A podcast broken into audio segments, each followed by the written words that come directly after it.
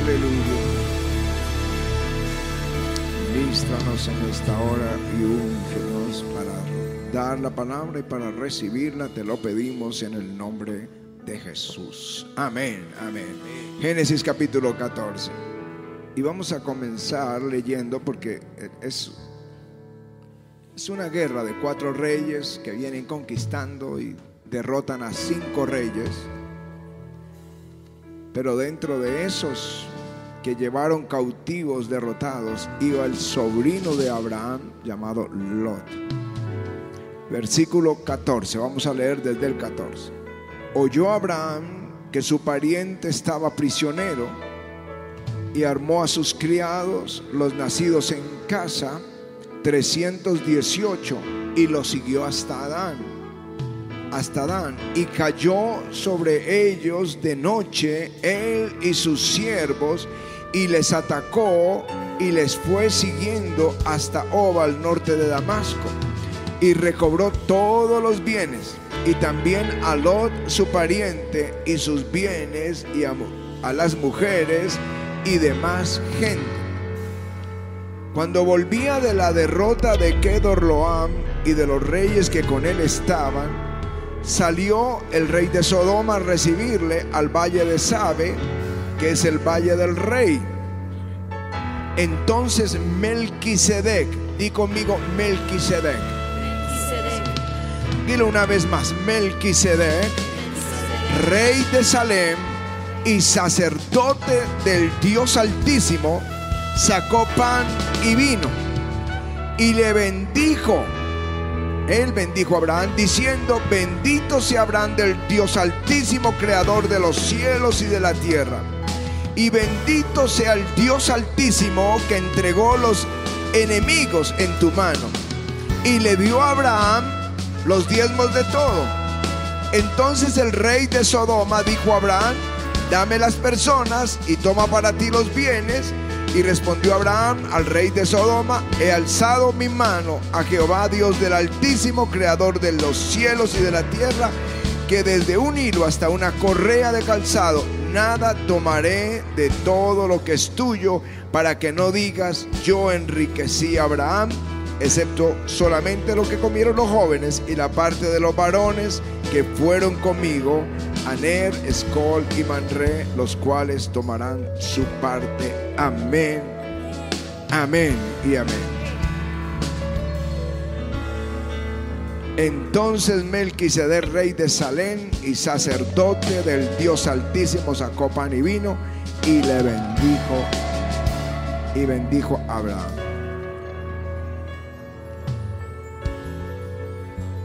Melquisedec solo aparece en este pasaje en la Biblia. Luego el Salmo hace mención de Melquisedec y en Hebreos vuelve a hacer mención de Melquisedec. Nadie sabe quién era. En Hebreos dice que es rey de Salem, que significa rey de justicia y rey de paz, sacerdote del Dios Altísimo. Y dice, no sabe quién es él. Dice, sin padre, sin madre, sin genealogía, que no tiene principio de días ni fin de días, sino hecho semejante a los hijos, al Hijo de Dios.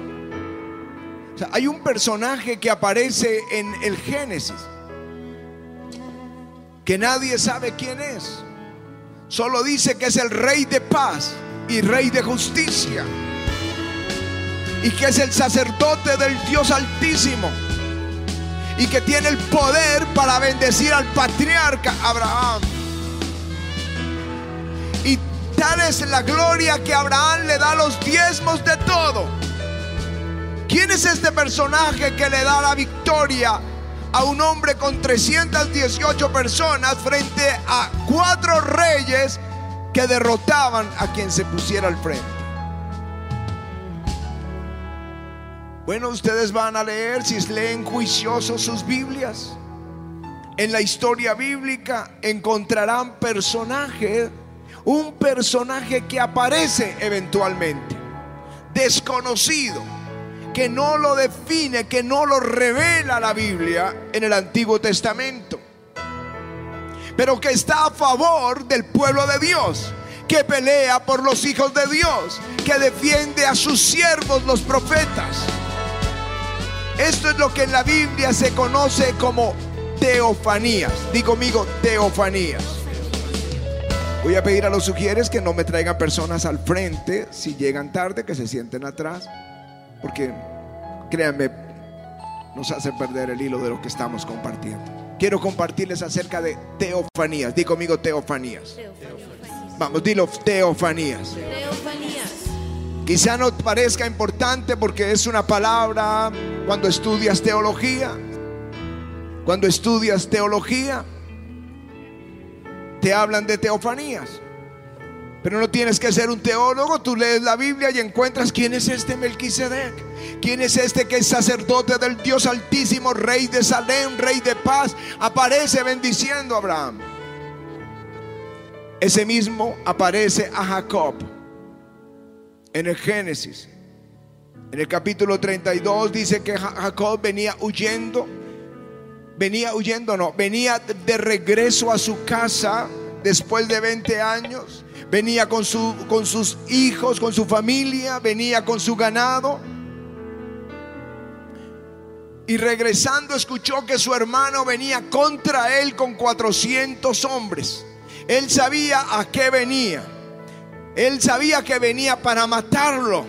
Y entonces dice la escritura que se levantó aquella noche y puso su familia de un lado, sus dos mujeres, sus siervas, sus once hijos y pasó el vado de Jaboc.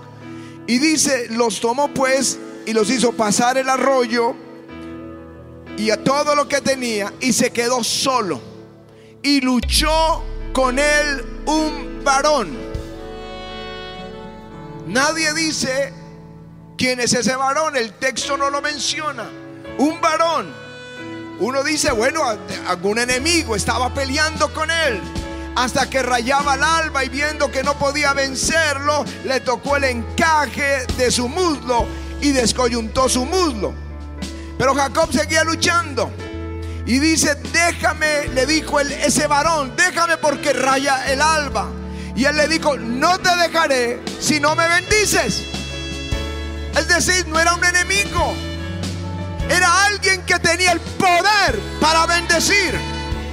Tenía la, la unción para bendecir.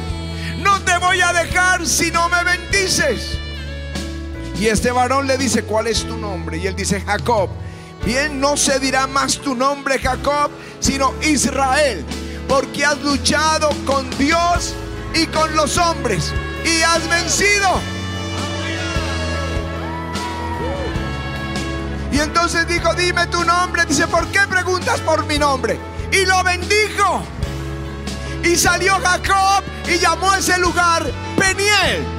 Porque dice, vi el rostro de Dios y fui librado. Aleluya. No dice más de... Cuando Israel entra a la tierra prometida, se establece en Gilgal, Josué tenía que ir a la conquista, derrotar a todos los cananeos y tomar posesión de su territorio. Y Josué sale a mirar Jericó, es lo que uno entiende en el contexto. Estaba alrededor viendo cómo va a conquistar. Como cuando estábamos aquí, ¿cómo vamos a comenzar el templo? ¿Cómo? No tenemos con qué. Es imposible, esto es Imposible. ¿Cómo? ¿Cómo? Está uno rodeando eso. Él estaba rodeando Jericó. ¿Cómo lo va a conquistar? Y entonces dice la escritura que él alzó sus ojos y vio un varón. Di conmigo un varón. Que estaba delante de él. Que tenía la espada desenvainada en su mano. Y Josué yendo hacia él le dijo, ¿tú eres de los nuestros o de nuestros enemigos? Y él le respondió, no mas como príncipe del ejército de Jehová he venido ahora, como el zar, como el jefe del ejército de Dios. Entonces Josué se postra y le adora. ¿Quién es este príncipe del ejército de Dios? A quien adora Josué cuando la Biblia prohíbe adorar los ángeles o los arcángeles, solo nos permite adorar a Dios. Y él dice, ¿qué quieres que yo haga? Dice que quites el calzado de tus pies porque el lugar en que estás es santo. Lo mismo que a Moisés. Un varón que le aparece a Abraham, que le aparece a Jacob y le aparece a Josué. Y años después, en el tiempo de los jueces, cuando los madianitas oprimían a Israel y le robaban todo su alimento y ellos trataban de esconderlo en cuevas y el pueblo comenzó a clamar y a clamar a Dios. Entonces dice la escritura que el ángel de Jehová se le apareció a Gedeón. El ángel de Jehová. Y le dijo, Jehová está contigo, varón esforzado y valiente. Y él se quedó mirando, le dijo, y le dice el Señor, dice, le dijo, mirando Jehová le dijo, ve con esta tu fuerza y salvarás de la mano de los madianitas a Israel. ¿No te envío yo? ¿Quién es este ángel de Jehová que lo envía? Y le dice, ay Señor mío, ¿con qué yo voy a salvar a Israel? He aquí mi familia es pobre en Manasés, yo soy el menor en la casa de mi padre. Y Jehová le dijo, yo estaré contigo y derrotarás a los madianitas como a un solo hombre. Aquí aparece el ángel de Jehová, Malak. Lo que en, en hebreo la palabra ángel es Malak, es un enviado. Un enviado de Dios aparece diciendo que puede ir a derrotar los, los madianitas, que Él va a estar con Él, que Él le va a ayudar a derrotarlos. ¿Quién es este que aparece? Y lo vas a encontrar allí en la Biblia, en el Antiguo Testamento, y te harás muchas preguntas. Esto es lo que son teofanías. ¿Están entendiéndome esto? Pero todavía no sabemos quién es ese personaje. Daniel le pasó a los amigos de Daniel. El rey Nabucodonosor hizo una estatua de 30 metros, de 3 metros de ancho, de oro puro, y ordenó que cuando sonaran todos los instrumentos de música en el mundo entero se postraran y adoraran la imagen. Y unos hombres perversos acusaron los judíos porque ellos no adoran las imágenes como tú y yo no la adoramos, adoramos solo a Dios. Los acusó, dijo, hay tres de esos príncipes que tú has puesto en liderazgo que no quieren adorar tu imagen y el edicto era que el que no lo hiciera sería metido en un horno que arde con fuego. El rey los mandó llamar y dijo, es verdad, Sadras, Mesad y Abednego, que no van a adorar mi imagen. Ellos dijeron, no la vamos a adorar. Y él dijo, ¿quién cree que los va a salvar del horno del fuego? Ellos dijeron, nuestro Dios puede librarnos. Y si no nos libran, no vamos de todas formas a adorar tu imagen. Y se enojó el rey y calentó el horno siete veces más y metió en el horno a estos tres hombres. Se quemaron los soldados que lo metieron, murieron ahí. Y de pronto Nabucodonosor salta de un grito y dice, ¿no echaron tres hombres en el horno? Sí, tres hombres echamos en el horno. Bien, pues yo veo cuatro hombres que caminan sueltos y el fuego no les hace daño. Y el cuarto es semejante a hijo de los dioses. Y lo sacaron del horno. Pero no estaba el cuarto afuera. Dentro del horno estaba alguien que no sabemos quién es. El mismo que aparece a Abraham llamado Melquisedec, el mismo que aparece a Josué, que es el príncipe del ejército de Dios, el mismo que es aparece a Jacob, que es un varón, el mismo que aparece a Gedeón, que es el ángel de Jehová. Aquí nadie sabe quién es. Pero en el Nuevo Testamento, que es el, la revelación, es la revelación para nosotros, el, San Saulo de Tarso, que sería llamado Pablo, viene persiguiendo a los cristianos y metiéndolos en la cárcel y forzándolos a que blasfemen a Jesús. Y de pronto una luz resplandeciente en el camino lo tumba al suelo y a los que con él están. Y él dice, ¿por qué me persigues? Y él dijo, ¿quién eres, Señor? Y él dijo, yo soy Jesús a quien tú persigues. Dura cosa dar cosas contra el aguijón. Ese personaje que en el Antiguo Testamento no era revelado, en el Nuevo no se ha revelado. Es Jesús el Hijo de Dios. Él estaba ahí defendiendo a su pueblo. Aleluya. Siempre ha estado ahí. Por eso esas teofanías se llaman también en teología cristofanías, manifestaciones de Jesús antes de ser encarnado. En los momentos más difíciles, Él estaba allí. No lo vemos, pero estaba allí. Camina con nosotros. Es el invisible que nos ve. Es Jesús, el varón con la espada en la mano el varón que luchó con Jacob y lo bendijo.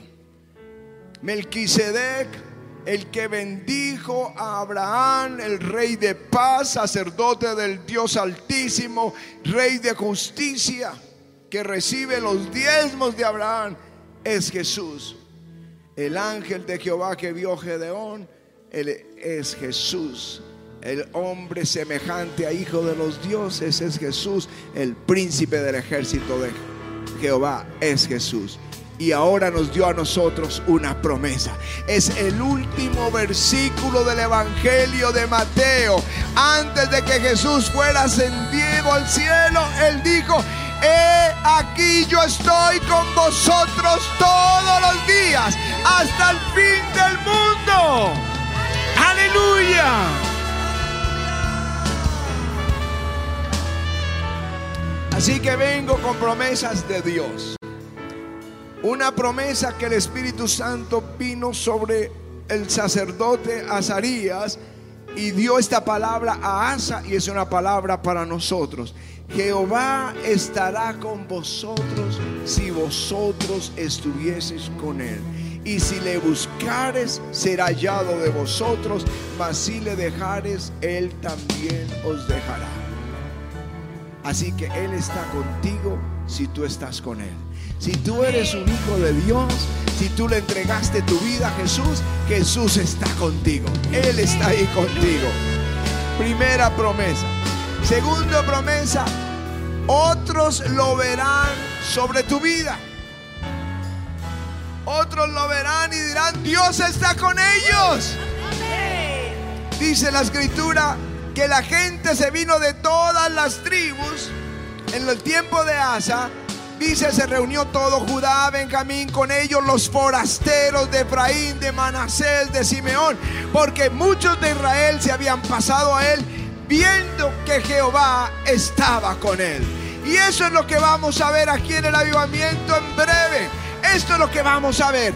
Vendrán de muchas ciudades y pueblos. Vendrán los habitantes de una ciudad a otra y dirán, vamos a implorar el favor de Jehová. Yo también iré. Vendrán de muchos pueblos y fuertes naciones a buscar a Jehová de los ejércitos en este lugar. Aleluya.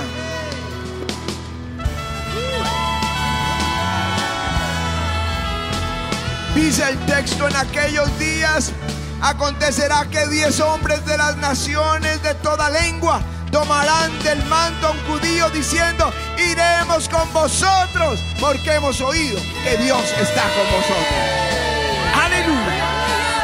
Tu familia, tus amigos que hoy se burlan de ti, te van a decir, llévanos a la iglesia, porque hemos visto que Dios está contigo Yo quiero saber más del Dios al que tú sirves. Aleluya. En ocasiones ellos no lo verán, pero tú sí lo verás. Estaban apedreando a Esteban y ellos estaban enojados con Esteban y Esteban estaba viendo a Jesús puesto de pie a la diestra del Padre. Ellos no lo veían, Esteban lo veía. Moisés dice la escritura caminaba como viendo al invisible. Es decir, Faraón no lo vio, los egipcios no lo vieron, ni los israelitas lo vieron, pero Moisés estaba viendo al invisible. Aleluya. Y habrá momentos donde ni ellos lo ven, ni tú lo ves, pero Él actuará en tu favor. Recuerdo un sueño de Patty como el Señor nos llevaba peligros por un lado y otro y nosotros ni nos dábamos cuenta. Él nos iba librando de todos los peligros. ¿Están entendiendo esto? Hay alguien invisible que te protege. Hay alguien invisible que te libra del que te oprime alguien invisible que te ayuda en tus conquistas. No es tu habilidad. Él es el que abre las puertas, el que rompe los cerrojos de hierro, el que abre los imposibles. Es alguien que te libra del horno de la prueba. Alguien que tiene poder para bendecir. Alguien que tú no puedes ver. Es Jesús. Él dijo, aquí yo estaré con vosotros todos los días hasta el fin Y aunque estés llorando en medio de la prueba, quiero decirte que Jesús está allí. Tú dirás, pero ¿por qué no lo veo? Bueno, no lo ves. ¿Por qué no lo siento? No lo sientes. Porque Él quiere enseñarte algo. El justo por la fe vivirá. El justo por la fe vivirá. Estás en medio de la prueba. Corre al Señor y dile, yo sé que estás conmigo. Yo sé que tú estás conmigo. No te veo, te siento, pero tú prometiste estar conmigo. Él es el viviente que te ve.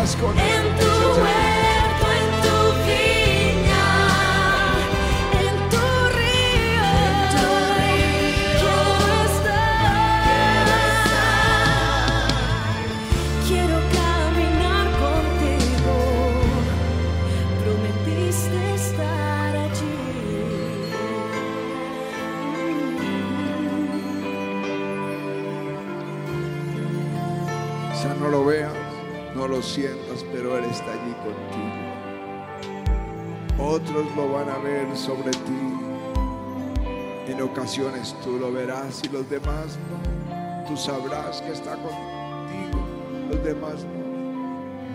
Pero hay momentos donde nadie lo ve, ni tú lo ves, pero Él está trabajando para ti. Él está defendiendo tu causa, abriendo camino, respaldando tu vida. Y aunque no lo veas en la prueba, el justo por la fe vivirá.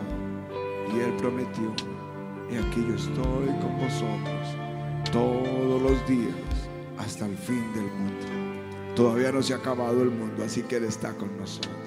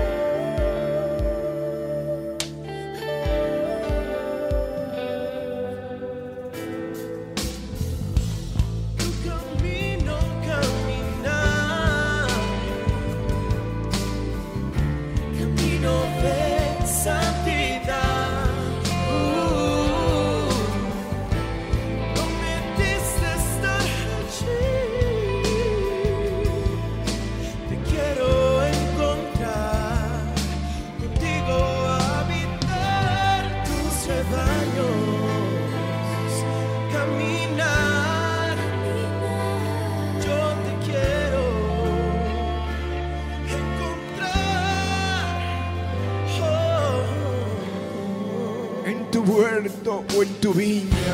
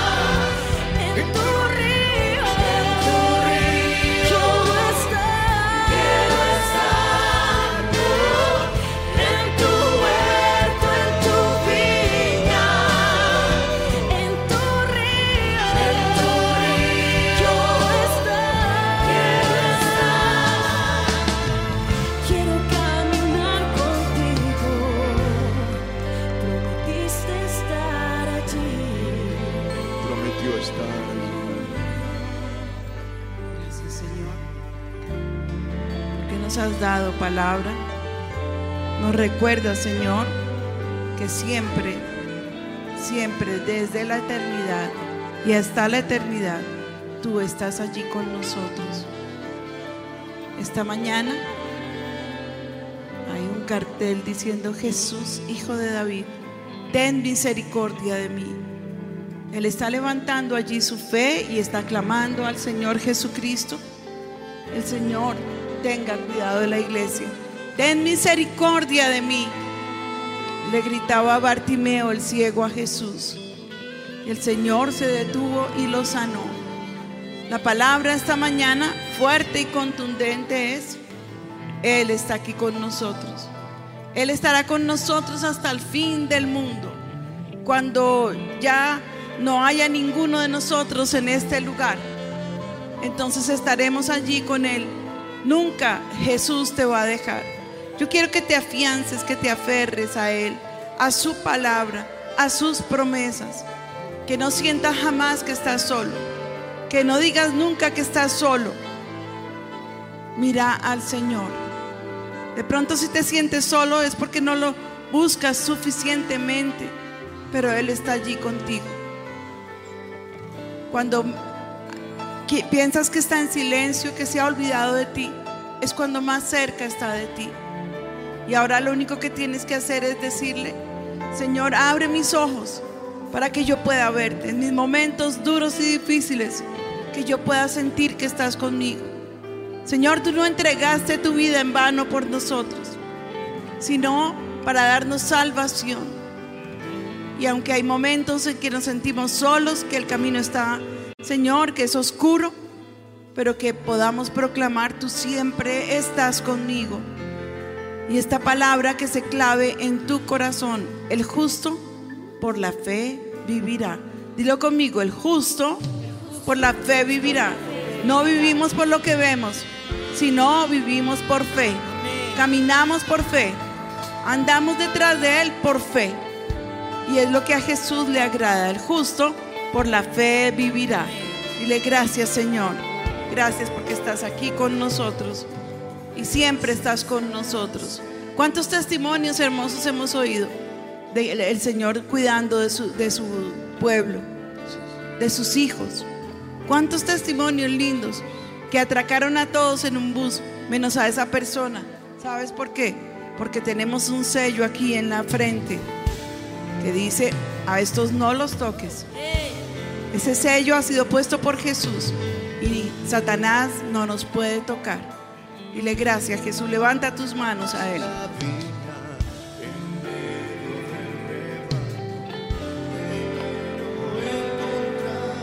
Si estás en el río, trabajando en la viña, En medio del rebaño. del rebaño, Te quiero te encontrar. quiero encontrar. Si estás Si en el estás río. en el río,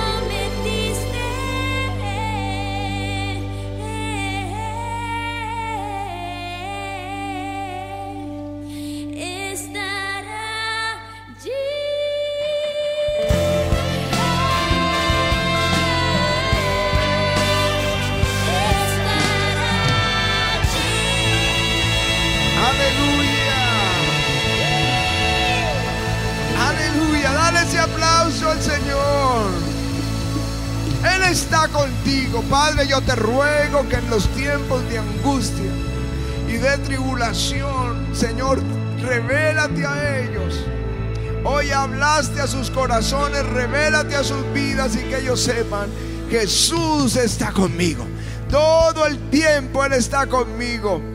Bendícele, Señor, defiende su causa, unge todos estos paños que han traído al altar para orar por sus enfermos, Señor, y al ponerlos sobre ellos trae sanidad. Unge los aceites, Señor, y sus vidas, Señor, pelea por ellos y muéstrales que tú eres fiel y estás con, con cada uno de ellos en el nombre de Jesús. Amén y amén. Aleluya. Dile a alguien, Jesús está con nosotros. Jesús está con nosotros.